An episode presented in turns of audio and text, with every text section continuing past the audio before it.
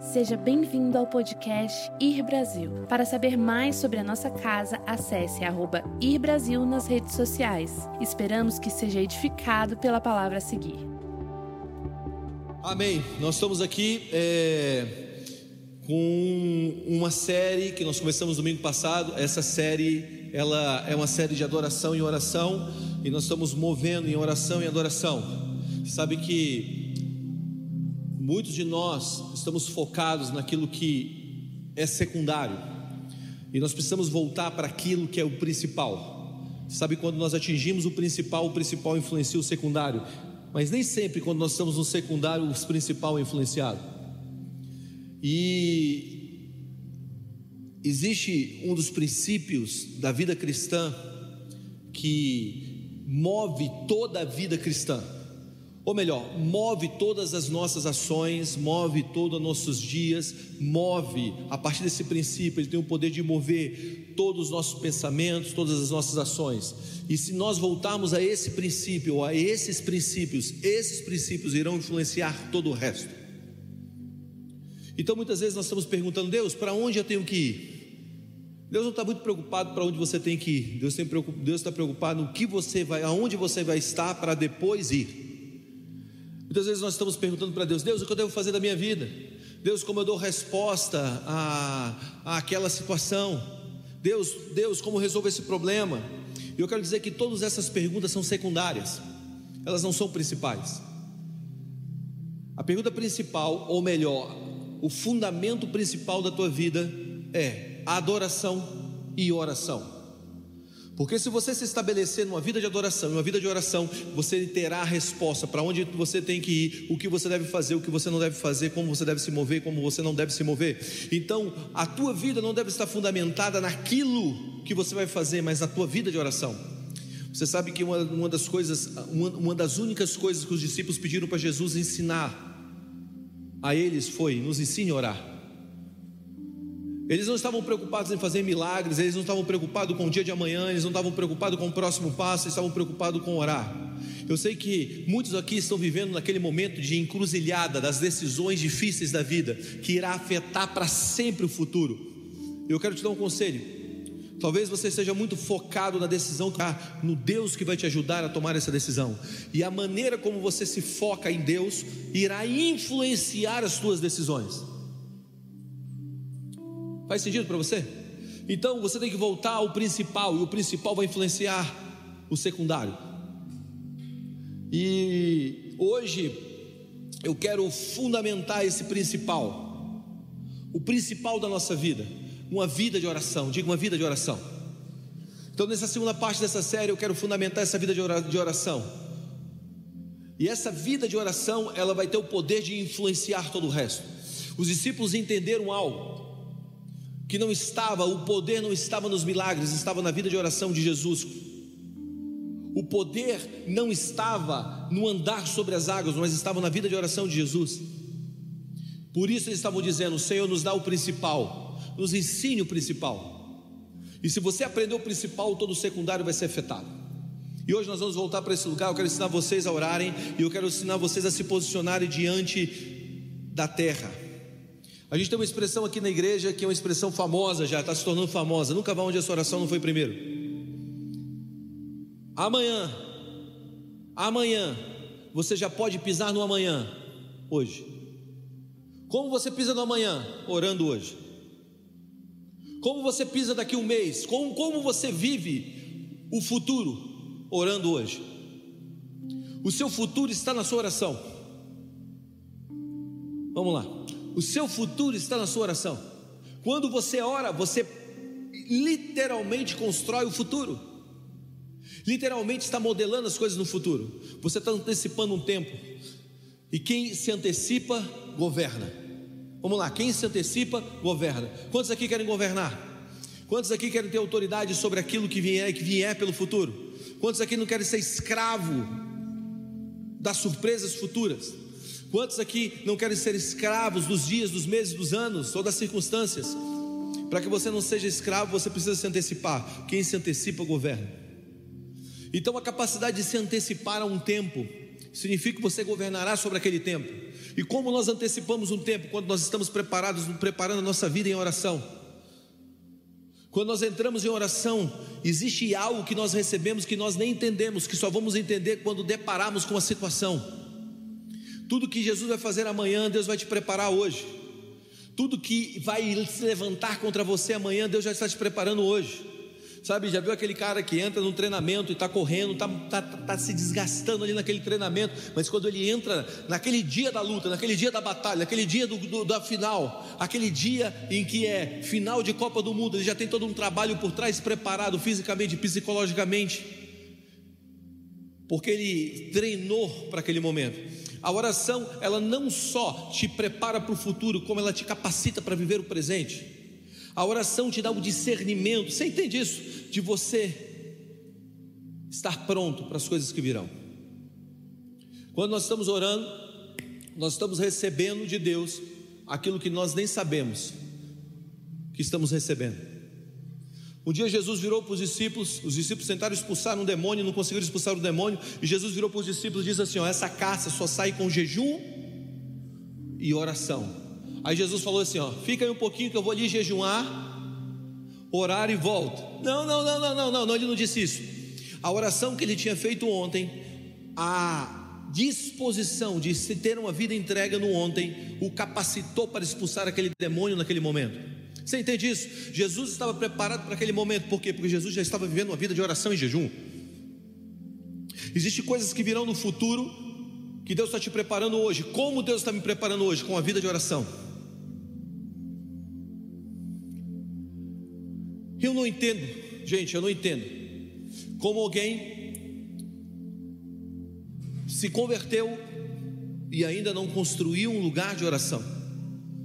Uma das coisas mais importantes que você vai fazer na tua vida é criar uma cultura de oração. Agora, o que é oração, Guga? Tá bom, eu entendi. Eu entendi que a oração me antecipa o futuro. Eu entendi que a oração ela me leva ela me leva a viver coisas que até eu não entendi ainda, mas eu me prepararei para viver elas em oração. Porque muitas vezes nós achamos que a oração, eu estava falando isso estudo bíblico, estava falando sobre isso. Aqui não ligou não, viu gente? Está desligado isso aqui. O meu computador. Está desligado, né? Mas ontem eu estava fazendo estudo bíblico, eu estava falando, oração não é aquilo que você faz antes de dormir. Tem gente que fala, você ora, eu oro todo dia. Todo dia mesmo? Todo dia. Quando é que você ora? Quando eu deito. Senhor Jesus, abençoe o meu sono. Meu sono. Ou aquilo que você faz antes de comer. Senhor, amém. Oração da fome, né? Eu me lembro, me lembro que eu tinha um primo, ainda tinha, ele já está com o Senhor. Uma vez nós fomos orar pela comida. Ele começou glorioso e poderoso e eterno e supremo e bendito, Rei de Israel, da Judéia, Galileia, Brasil, nações, Angola, África do Sul, Itália, Portugal. E eu disse: Meu Deus do céu, eu estou com fome, né? Mas oração é muito mais do que isso, muito mais é muito mais do que aquilo que você expressa quando você chega diante de um prato de comida ou você deita na cama. C.S. Lewis, ele diz algo sobre oração. Quantos aqui amam C.S. Lewis? Eu amo C.S. Lewis. Se me falasse assim, ó, você tem que pegar um cara aí dos últimos 200 anos aí, sentar para poder conversar, tomar um café, eu C.S. Lewis estaria nos meus três primeiros. Eu sentaria com o Lewis para poder tomar um café com ele e assim, Tomás, eu oraria para que o café viraria, virasse almoço e almoço virasse janta. C.S. Lewis diz o seguinte: Deus não precisa da minha oração, sou eu quem preciso dela. A oração me aproxima de Deus, revela minha dependência, minha fome e sede por Sua vontade, Seu reino, Sua pessoa. A oração muda principalmente a mim, diga amém muda a minha visão de Deus, do próximo, das circunstâncias. Então, a minha oração não, não, tem nada a ver com mudar Deus a respeito de algo. A gente acha que quando a gente ora, a gente está mudando Deus a respeito de algo.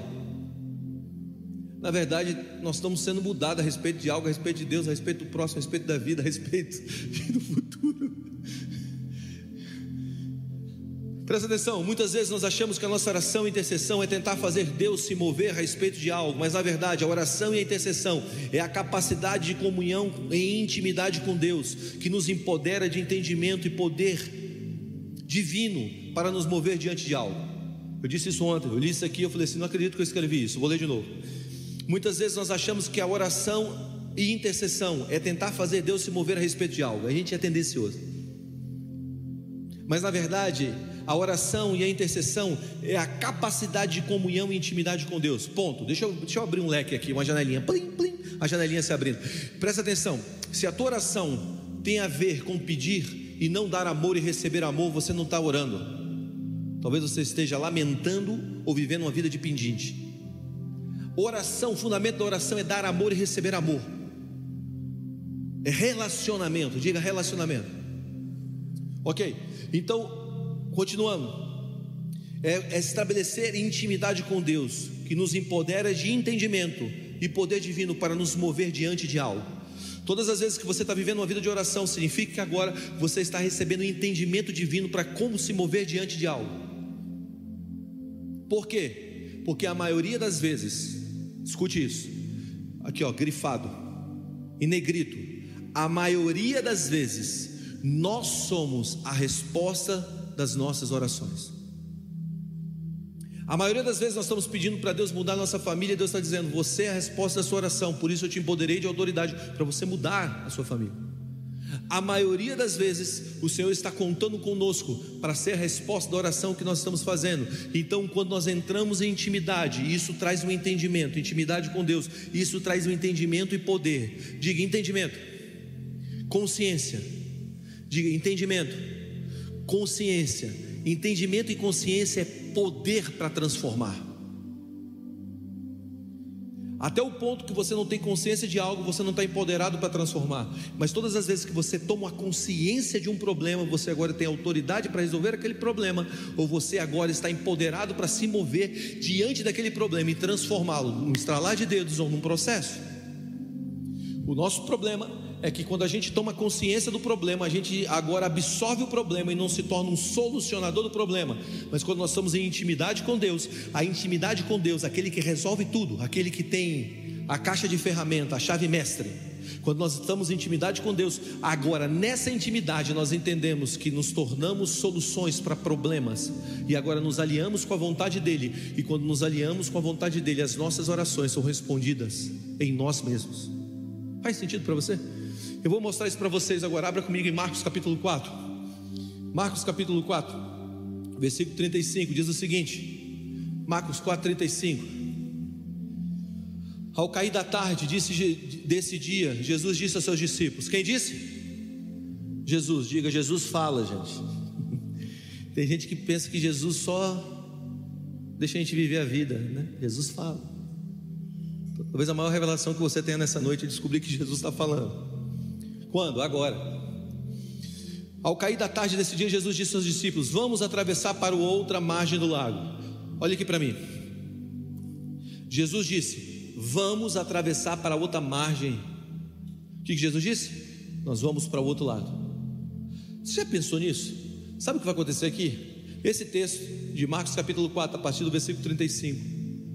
Uma tempestade vai pegar esses caras uma tempestade vai afrontar o barco. Você já pensou que muitas vezes nós temos uma palavra de Deus para ir para um lugar e no meio daquela palavra, do, do, ponto de origem e o ponto de destino, existe uma série de coisas que acontecem que nós achamos que nunca aconteceria porque nós estamos com Jesus? A palavra é vamos para outro lado, ponto de origem, destino, tempestade. Ei, tira o mito da sua cabeça que quando você está com Deus nada vai acontecer contra você. Significa que agora tempestades podem acontecer e se levantar contra nós, mas nós estamos preparados para transformar ou para lidar com aquelas tempestades, porque agora nós estamos com o Senhor, o dono dos céus e da terra e do mar. Você precisa entender algo que não é, olha para mim, não é, estar com Jesus não é, Deus não quer te livrar a tua, a tua pele, ou Deus não quer te livrar do meio de lugares difíceis. Não, eu entreguei a vida para Jesus, eu não preciso mais viver esses lugares difíceis, eu não tenho mais decisões difíceis, aleluia, agora é. Oh, não, não, não, não, presta atenção. No dia que você entregou a tua vida para Jesus, significa agora que você está empoderado de uma autoridade para enfrentar tempestades, enfrentar desertos, e nesse ponto, de um até o outro, o que nós precisamos lembrar? Da palavra do ponto de partida. Escute, olha para mim a coisa mais importante numa jornada não é o e não é a jornada, mas foi o que você ouviu no início da jornada. É o teu ponto de partida. Quantos aqui tem uma palavra de Deus? Ok. Quantos aqui não tem nenhuma palavra de Deus? Todos aqui têm uma palavra de Deus. Então, quantos aqui têm uma palavra de Deus? Vamos lá, essa igreja é uma igreja participativa. Eu, eu, eu, eu tenho. Eu fico ouvindo na minha alma que eu tenho. Presta atenção, você tem uma palavra de Deus. Vamos para o outro lado. Eles tinham, mas o que aconteceu na metade do caminho? Tempestade. E quando a tempestade abate o nosso barco, ou se levanta contra o nosso barco, o que nós temos que lembrar? A palavra de origem. Porque quando você volta na palavra de origem, você entende que o processo que você está vivendo é processo, e processo é aprendizado, não é destruição. Então volte à palavra de origem, porque quando você recebe aquela palavra, Deus está te empoderando para o processo. Se você não se lembra da palavra, certamente você vai naufragar. Existem duas maneiras de nós descobrirmos que nós estamos naufragando ou caindo. Se eu soltar o meu, se eu soltar essa água aqui, deixa eu fechar. Se eu soltar essa água, essa água vai, vai o que vai acontecer com essa água? Ela vai bater no ponto mais baixo. Se eu solto essa água aqui, ela vai, não vou soltar que talvez história, né? Mas ela vai bater no ponto mais baixo. Quando eu sei que eu estou caindo, quando eu bato no ponto mais baixo, ou quando eu olho para o ponto de origem de onde eu saí, eu tenho noção se eu estou caindo ou estou subindo. Você entende o que eu estou dizendo? Então, quando eles saíram, quando nós saímos de uma palavra e começamos uma jornada, quando eu sei que eu estou perdendo a palavra, quando eu volto à palavra e olho para a palavra, se eu estou acima, é porque Deus está me levando para outra palavra. Mas quando eu estou naufragando, eu estou caindo, eu estou percebendo que eu abandonei a palavra. Você entende o que eu estou dizendo? Então, o teu ponto de origem, de onde você está saindo, é um prumo para a tua vida, é um prumo para a tua oração é um prumo. É o prumo que conduz, você sabe, a bússola que conduz a sua jornada. Então, se você não consegue perceber e ouvir a voz de Deus, a sua origem, de onde você veio, do que você recebeu de Deus, certamente você vai cair batendo fundo, ou você vai afundar sem perceber.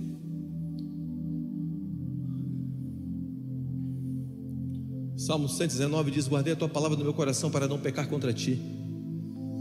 Então, quando você tem uma palavra e você está navegando nas águas da vida, de repente, quando a tempestade bate, você começa a ficar desesperado, o que você faz?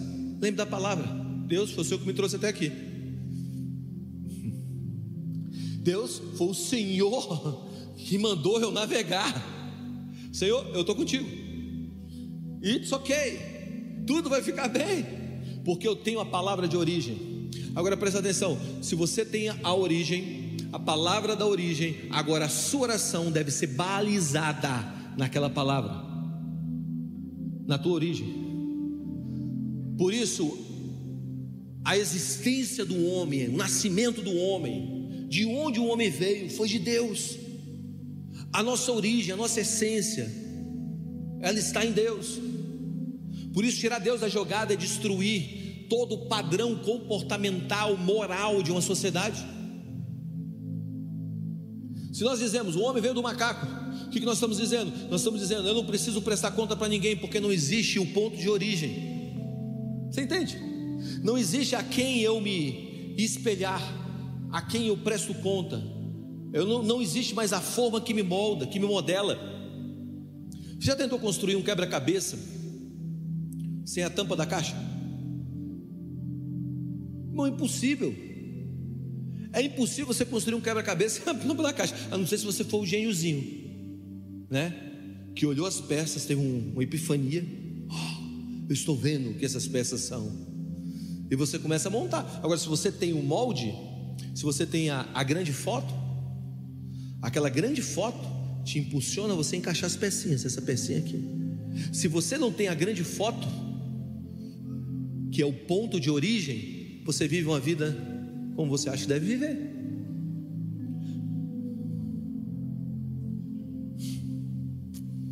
Então tudo começa, a nossa, a nossa, a nossa vida de oração começa voltando à origem, ok? Todas as vezes que você quiser fazer uma boa oração, você precisa voltar à origem. Agora preste atenção.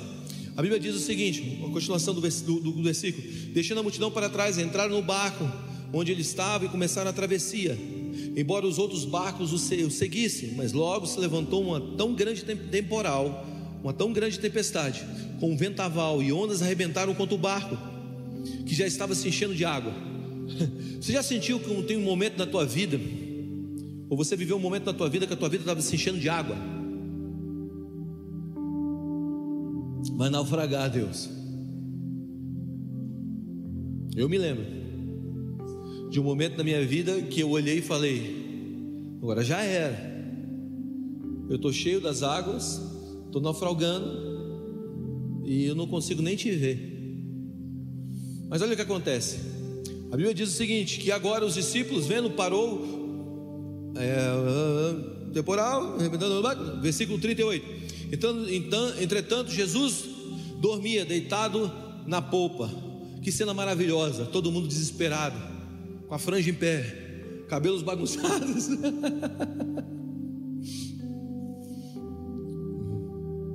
e Jesus dormia. Diga uau.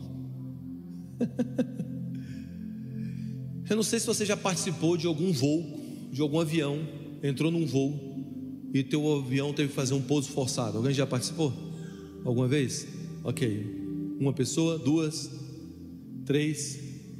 Eu não sei como é que você ficou nesse dia, mas é uma cena absurdamente desesperadora.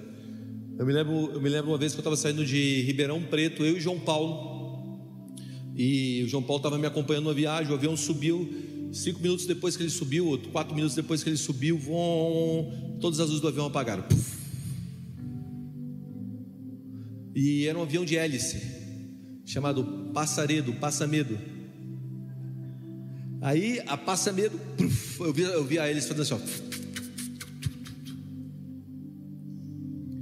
E aí você percebe que a coisa está ficando feia quando a aeromoça começa a correr. Até a aeromoça correr, está tudo bem. A aeromoça começou a correr, sentou, tentando prender o cinto assim. Aí eu acordei, o João Paulo estava dormindo. Eu acordei o João Paulo e falei assim: João Paulo, o avião está caindo. Eu me senti os discípulos acordando Jesus. João Paulo viu da caindo. Que? Quem conhece João Paulo entende. Que? O avião está caindo. Que? O avião está o quê? Ele está caindo, cara. Mas não vai morrer, não. Começa a orar. Já viu alguém marchar sentado? Era o João marchando sentado. E aí ele começou a fazer uma curva e pousou. Na hora que ele pousou, Parecia gol de final da Copa do Mundo contra a Argentina, Júnior Baiano fazendo gol de canela. Pá! De final. Aos 49, 50 do segundo tempo. Ah, todo mundo aplaudindo. Gente que não se conhecia, não tinha pandemia, se abraçando. Aí o piloto, é, é, queridos, boa noite. Nós tivemos uma pane elétrica, mas conseguimos pousar. Ah, então eu sei que é um negócio desesperador. É o que os discípulos estavam sentindo. O barco estava afundando. Agora eles correm até Jesus e acordam Jesus. E começam a falar: Jesus, o barco está afundando. Você não está percebendo? Olha o que eles falaram para Jesus. Olha a ousadia, gente. Tem gente que lê e não percebe, né? Chegaram até Jesus, versículo 38, inquietos, acordaram gritando. Alguém já te acordou gritando? É terrível, né? Jesus! Jesus! E aí, eu acho que eu, eu também levantaria bravo, né? Qualquer um levantaria bravo. Mestre, olha o que eles disseram: Não te preocupa que estejamos quase a morrer. Imagina virar para o autor da vida e dizer: Você não está preocupado que está todo mundo quase morrendo, autor da vida? Né? É você virar, é você querer fazer padre, ensinar padre a rezar missa. Você está querendo, o que você está dizendo? Você está dizendo o quê? Que você está preocupado com a morte, você está do lado do autor da vida. A gente é assim, né? A gente está do lado daquele que sabe resolver todos os problemas e fica mergulhado em problema. A gente, a gente está do lado daquele que, que, que está cuidando de nós como um pai e vivemos como órfãos. Os caras estão do lado do autor da vida, estão lidando com o autor da vida como alguém que não entende a vida, dizendo que ia perder a vida. É a gente. A gente tem Deus, mas não acredita que Ele é Deus de verdade para cuidar da nossa história. Então a gente sempre está tentando dar uma mãozinha. Não, Deus é.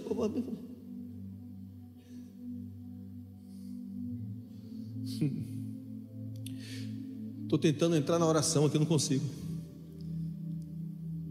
Mestre, não te preocupas que esteja, estejamos quase a morrer. Ele se levantou-se, repreendeu o vento e disse ao mar: Aquieta-te, vento, cala-te. E veio uma calmaria. E disse: Por que vocês estão, estão com tanto medo? Ainda não tem fé? Homens de pequena fé. E tomando de grande espanto, todos eles perguntaram uns aos outros: Quem é esse que o próprio vento e o mar obedecem? Presta atenção. Acordar Jesus, falar com Jesus. O nome disso, segundo a nossa religião, é oração. Hum. Todas as vezes que você está falando com Jesus, você está orando. Sim ou não? Mas olha o que Jesus falou: vocês estão orando e eu estou chamando vocês homens de pequena fé. Vocês estão tentando me acordar e eu estou dizendo para vocês, homens de pequena fé. Por quê? Porque aquilo que a gente chama de oração, Deus não chama de oração. A gente acha que oração, muitos de nós achamos que oração é a capacidade de falar com Deus, e isso não é oração. Presta atenção. Jesus está dormindo, os discípulos acordam ele, e Jesus está dizendo: Homens de pequena fé. O que a gente precisa aprender? Seria a atitude certa acordar Jesus no meio daquela tempestade? Talvez não. A atitude mais certa seria se deitar ao lado de Jesus e dormir. O que Jesus queria? Jesus queria que ele se colocasse na própria posição que Jesus estava. Essa seria a resposta certa à tempestade da vida. Então a pergunta certa para a vida de oração é: Jesus, qual é a sua posição diante da situação, e agora se alinhar com aquela posição, com aquele entendimento, e submeter as suas palavras àquele entendimento. Então, oração não é falar com Deus, oração que Jesus responde é você entrar na posição de Cristo e daquela posição você proclamar as palavras. O que a gente chama de oração, Jesus fala que é reclamação. A gente está reclamando e dizendo que é oração. Jesus, a céus, a terra, a vida, desgraçado daquele homem que tu me deste, ó, peste maldita. A gente está dizendo, Senhor, por quê? Por que isso está acontecendo? Ó, tempestade, você não está vendo o que está acontecendo com a minha vida? Aqueles desgraçados, aqueles haters, não param de me atormentar. Senhor, por quê? Porque eu não tenho resposta para amanhã.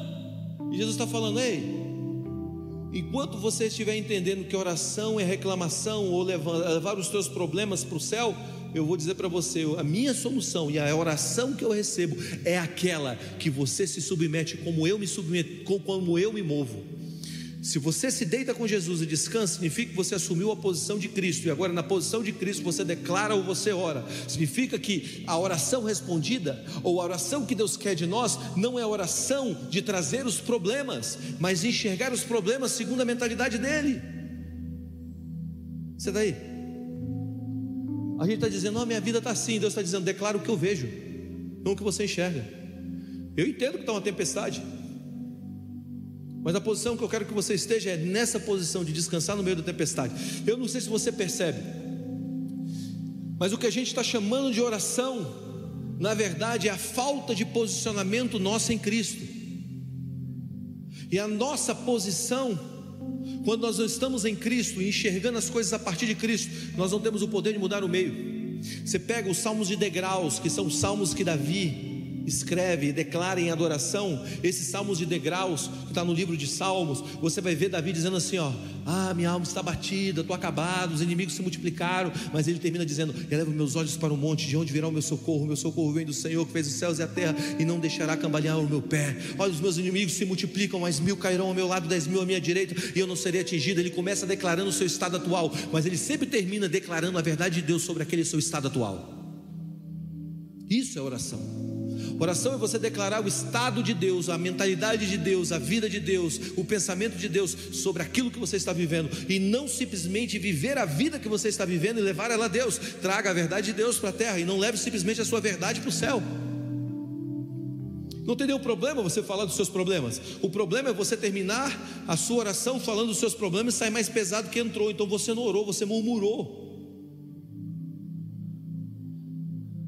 E murmuração é o que?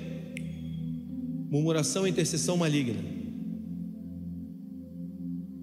Alguém disse isso, eu não sei quem.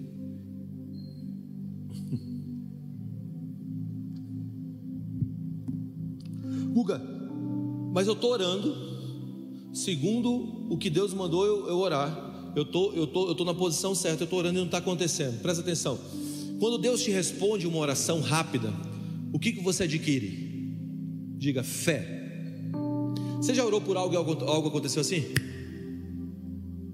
Eu me lembro que eu já orei por coisas e eu orei de manhã e na própria manhã Deus respondeu minha oração.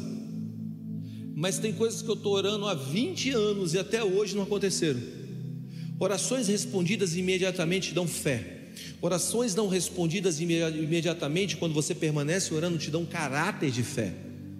Significa que agora você está perseverando no lugar até que aquilo que você orou se torne uma verdade interna tão profunda dentro de você que você tem um caráter de fé. Porque quem vive de milagre não entende processo. Porque o que começa com milagre precisa se expandir pelo processo. Vou repetir: o que começa pelo milagre precisa se expandir pelo processo. Então, aquilo que Deus fez na tua vida no estralar de dedos só estabelece quando você anda um processo de fé. E processo de fé é você andar antes de viver. A gente quer ver para andar. Jesus está falando, anda antes de ver. Você está aí? Tem um homem na Bíblia chamado Zaqueu. Você lembra de Zaqueu? Zaqueu é aquele cego. Ou melhor, desculpa. Desculpa. Desculpa, gente. Não é Zaqueu. Zaqueu, daqui a pouco eu vou falar de Zaqueu, Zaqueu pelo BH. Bartimeu. Aleluia, aleluia. Me ajudaram. Ninguém me ajudou, né? Vocês não estão lendo a Bíblia, não? Bartimeu, filho de Timeu. Quem era esse homem? Esse é um homem que tinha enxergado e parado de enxergar. Ele enxergou um tempo e parou de enxergar. E a Bíblia fala que ele era filho de Timeu. Eu fui estudar quem era Timeu. Existem vários historiadores que dizem que Timeu era um, um, soldado da guarda de Israel que, quando Roma chegou naquela religião, ele se levantou contra Roma e eles literalmente mataram Timeu.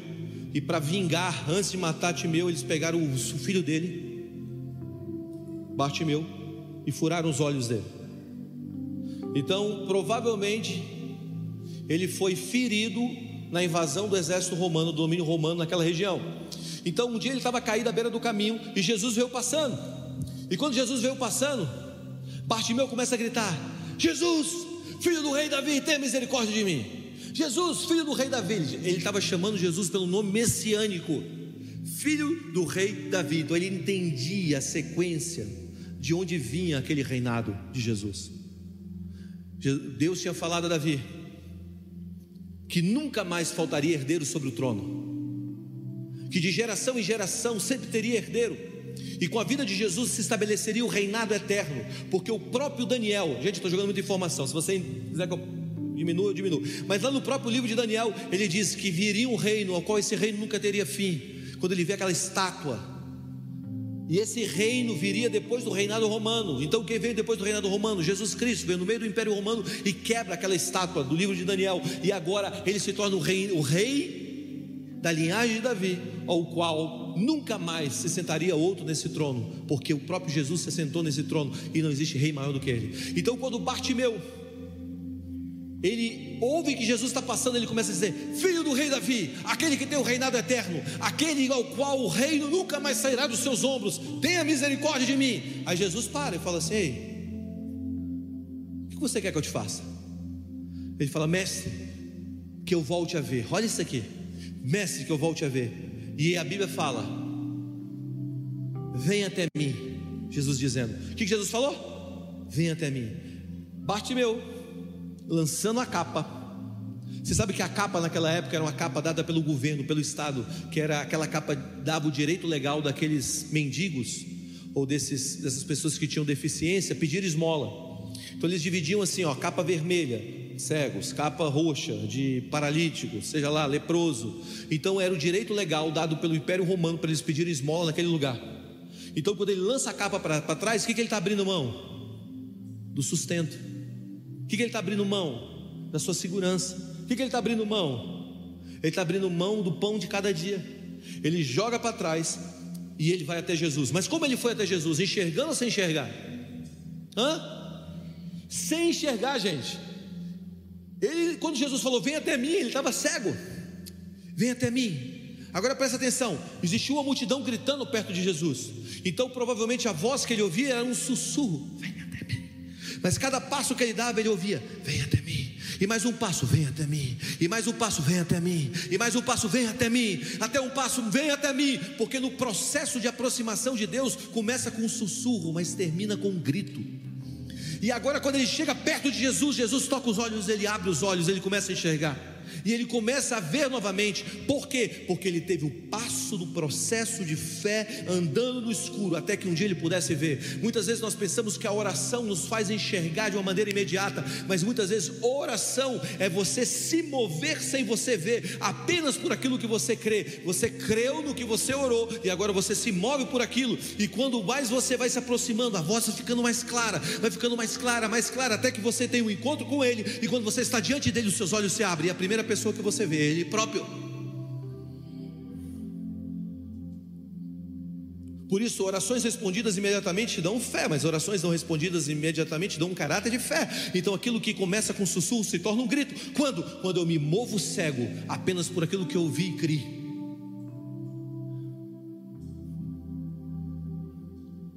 Eu não sei como vai ser tudo, Deus. É bom andar nesse lugar? Difícil.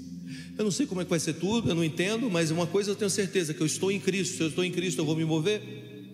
Por isso, preste atenção: quando Deus está te chamando para um processo de oração, uma coisa que você tem que entender: que você tem que se posicionar nele antes de falar por ele. Você precisa se posicionar nele antes de orar, porque quando você ora a partir dele, você está enxergando a partir da visão dele para o fato. Você está comigo? Jesus é maravilhoso, gente. Quando você absorve a visão dele, agora você enxerga as coisas de uma maneira diferente. Você não enxerga problema como problema, você enxerga problema como degrau. Você não enxerga ofensa como ofensa. Você enxerga ofensa como parte da construção da tua identidade forte. Você não enxerga abandono como abandono, você enxerga abandono como limpa.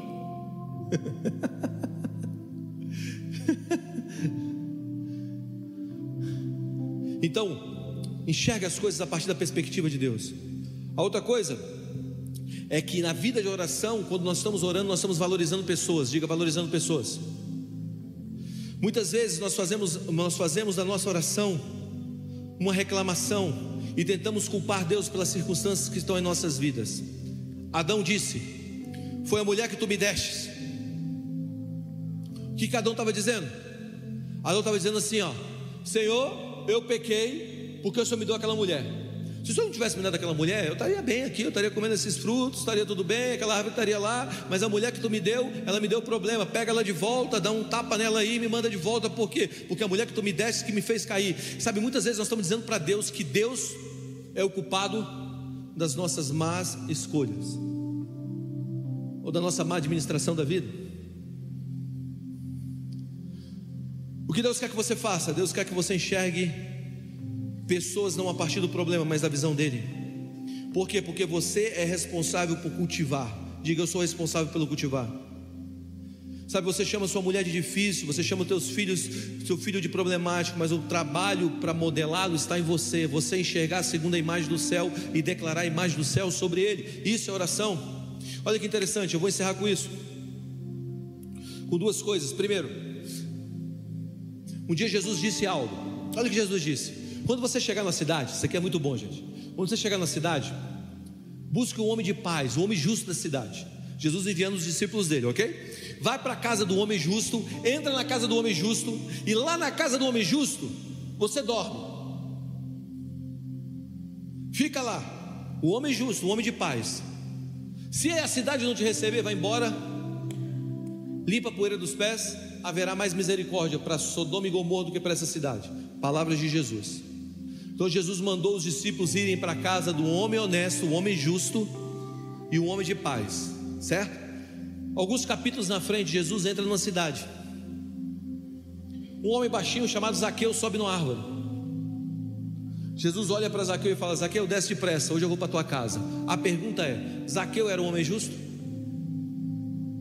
Para você que não sabe, Zaqueu era um coletor de impostos que roubava todo mundo. Zaqueu era justo? Não. E por que Jesus diz alguns capítulos para trás, para ir para a casa do homem justo, Jesus entra na cidade e não vai para a casa do homem justo, porque justiça para a gente são atos, justiça para Deus é coração. Jesus estava enxergando algo naquele homem que ninguém tinha enxergado ainda. Jesus tinha enxergado uma justiça que não tinha se manifestado, mas já estava dentro dele. Por isso, a justiça, a oração é você enxergar a justiça não apenas nos atos, mas naquilo que Deus já enxergou na vida daquela pessoa e declarar isso. Faz sentido para você? Então muitas vezes nós estamos dizendo, Deus, isso não faz sentido.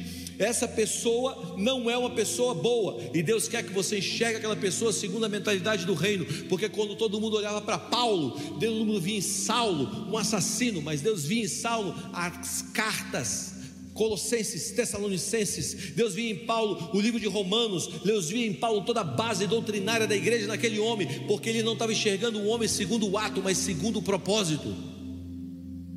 Então, como eu intercedo de uma maneira certa quando eu começo a enxergar as pessoas segundo a mentalidade de Deus, não segundo a mentalidade do que está acontecendo? Você está aí? Isso é oração.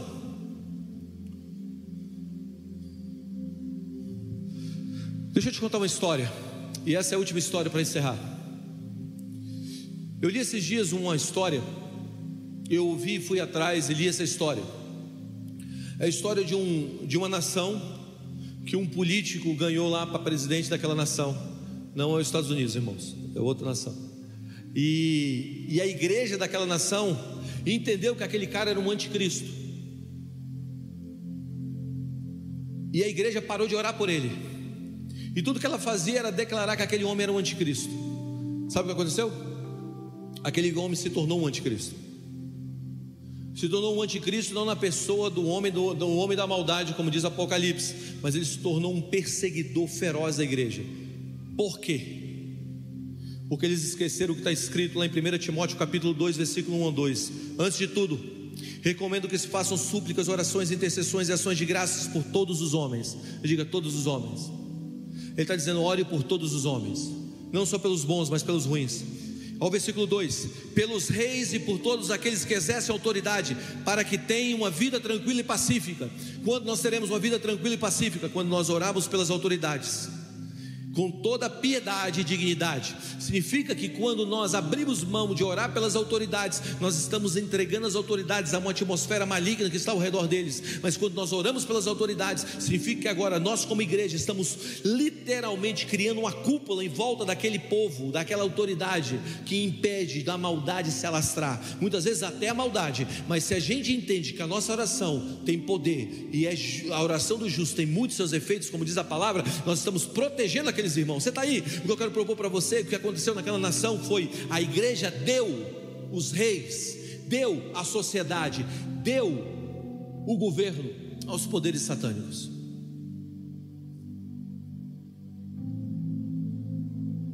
Porque parou de orar. Nós precisamos entender que quanto mais nós não nos colocamos em 1 Timóteo, capítulo 2, versículo 1 e 2, em oração pelas autoridades, mas nós estamos comprometendo a nossa paz.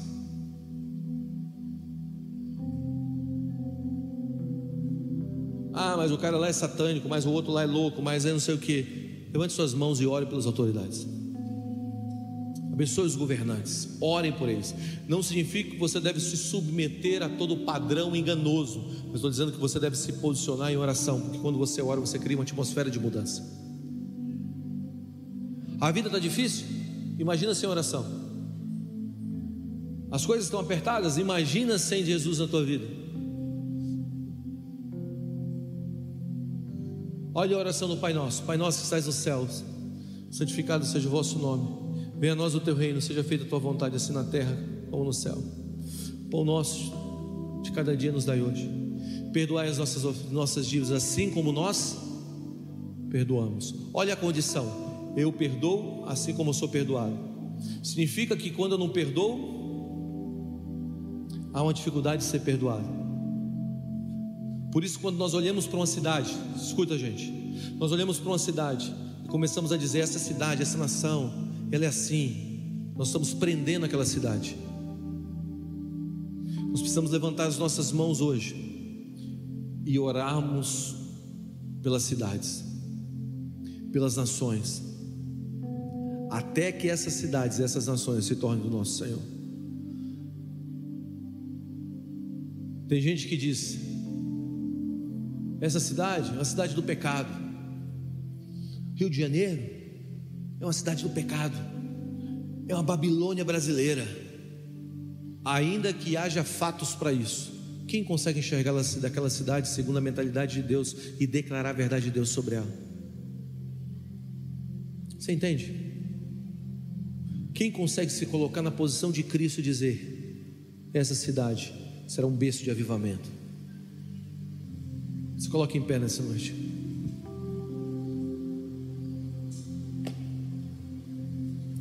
Se nós queremos aprender a orar,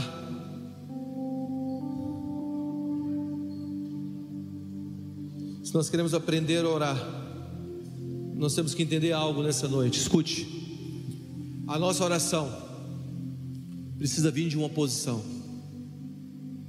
A nossa oração precisa estar ligada a uma posição. E nessa posição irá afetar a maneira como nós oramos. Pare de reclamar. Isso não é oração. Oração não é reclamação.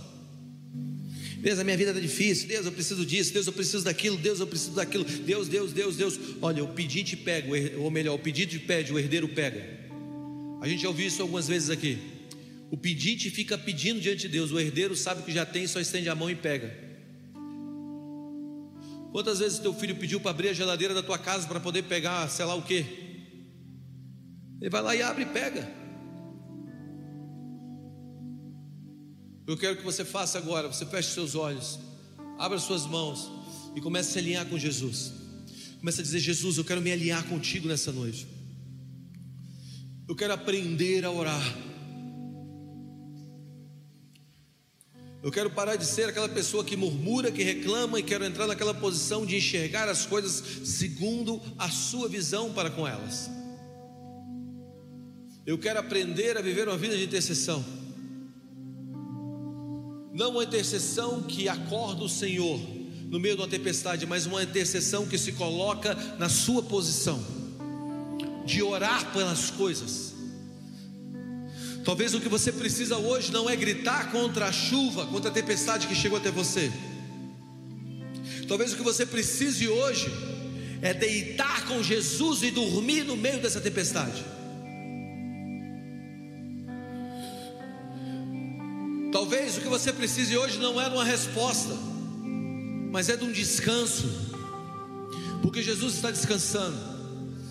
Se Ele falou, se mova, se Ele não falou, descanse. Talvez o que você precise hoje não é correr, seja deitar e aguardar. 2020 mostrou que a gente não precisa fazer para ter, que a gente precisa descansar para ter. Deus deu para a gente enquanto a gente não ia. Deus mostrou para a gente que a gente não precisava fazer tudo que a gente tinha que fazer para poder ter. Porque Ele estava mostrando, ei, presta atenção, meu filho. Você sempre trabalhou com o teu braço para receber. eu quero que você descanse. O Senhor me disse há três dias atrás, quatro dias atrás, eu estava pregando num lugar quatro dias atrás, e o Senhor me disse assim: Guga, se lembra da primeira vez que a água saiu da rocha, quando Moisés estava na transição? A Bíblia, a Bíblia fala claramente, você leu, Guga?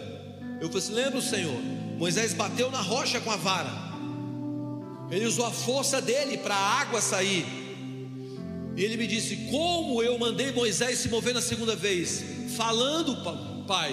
Ele diz: A primeira vez representa a época da lei, a época que você usa a tua força para que a água saia. A segunda representa a época da graça, que você conversa comigo, se relaciona comigo e a água sai. O nosso problema é que muitas vezes nós estamos querendo tirar a água da rocha com nossa força, nosso empenho, e Deus está dizendo: não é mais a tua força, é a tua posição de relacionamento. Então o que você precisa nessa noite, você precisa entender que a sua oração tem que ser fruto de uma intimidade. Por isso, feche seus olhos, abra suas mãos e diga: Eu quero me relacionar contigo, Jesus.